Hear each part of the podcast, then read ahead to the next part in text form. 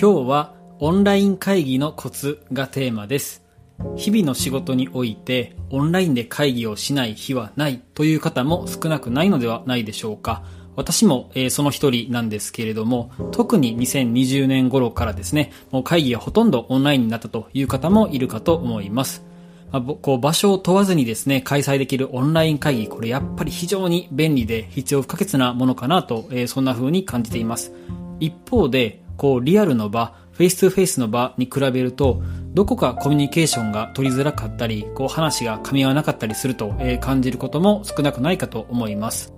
え先日同僚と雑談をする中で、じゃあオンライン会議で何ができていると、こう円滑に気持ちよく会議を進められるかについて盛り上がったんですが、まあいろんな話が出てきました。で、最後はですね、やっぱり基本的なことが大事だよねと、そんなところに行き着いたんですけれども、まその会話の中から、改めてオンライン会議で気をつけたい3つのポイントについて今日はお話ししたいと思います。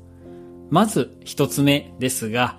書いて共有しましょう。で、これ本当に当たり前のことなんですけれども、オンライン会議だと、こう、お互いが何を見ながら会話をしているかというのを確認しづらいですよね。例えば、A さんはパワーポイントの資料を見ながら話していて、一方 B さんはこう、Excel のデータを必死に眺めながら話をしていて、結果的に少しずつ話がずれて噛み合わないとか、時間がかかってしまうこともあるかと思います。で、それを防ぐための方法はですね、まあもちろんこう同じ資料を画面共有するとかいろいろあるんですけれども、一番のおすすめは、とにかくその時起こった会話を議事録ですね、特に共有できるドキュメントに書いて一緒に眺める方法です。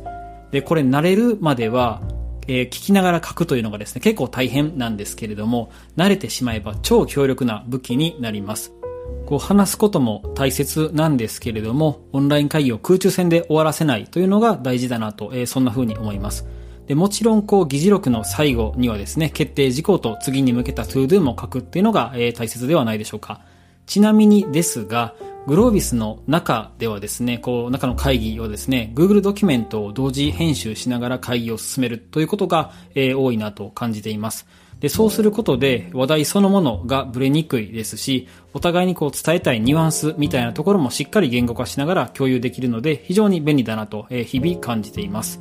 そしてですね、これ副次的な効果もあると思っていて、こう初期をする方のドキュメンテーション能力ですね、これぐっと向上するかと感じています。で他の効果としてもですね、その場で議事録を書き切ることができる、それもこう双方合意しながらですね、できますので、会議が終わってからまとめるよりも大幅に時間短縮できるので非常におすすめです。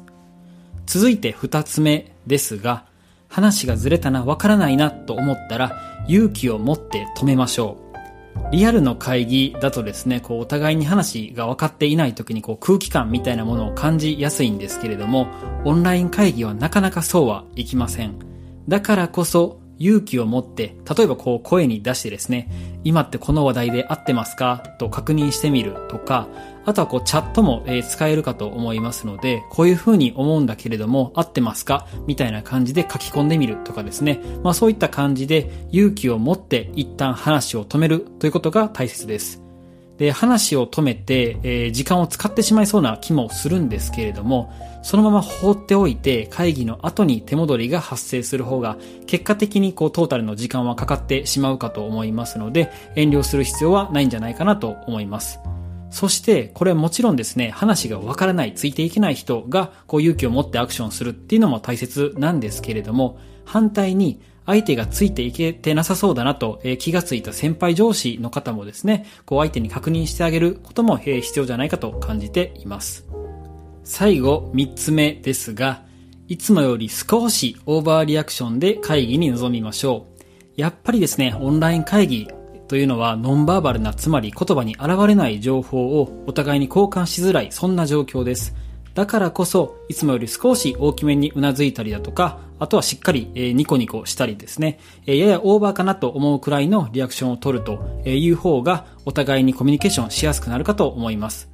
これ反対にですね、特にこう立場が上の方が、例えばあんまり笑わないとかですね、リアクションが薄い、えーということになると、結構会議全体の場が、あの、辛い空気感になってしまうというふうに思います。で、立場が下の方がですね、大丈夫かななんか変なこと言ってしまったかなと不安になって、えー、仕方ないかと、えー、そんな風に思います。で、これも自戒を込めてなんですけれども、特にこうリーダーを務める方ですね、とか上司の方というのは、えー、自分から率先してオーバーリアクションを心がけるといいんじゃないかなと、えー、個人的には思っています。えー、ちなみに私はですね、オンライン会議の時には必ずこう手を振って、えー、クロージングするように、えー、心がけています。えー、今日も3つのポイントお伝えしました。まず1つ目、書いて共有しましょう。2つ目、わからない時は勇気を持って止めましょう。えー、そして3つ目、いつもより少しオーバーリアクションで会議に臨みましょう。オンラインでの会議ですね、今後もなくなることはないかと思います。こう日々の仕事の多くを占める会議をですね、少しでも有意義なものにするために、そしてお互いに気持ちの良いコミュニケーションを取るために、当たり前のこと、小さなことを、え、心がけていきたいなと、え、改めて感じた次第です、え、少しでも参考になったポイントがあれば、ぜひ今日から取り入れていただけると嬉しいです。それでは今回はここまでです。本日も素敵な一日をお過ごしください。また来週お会いしましょう。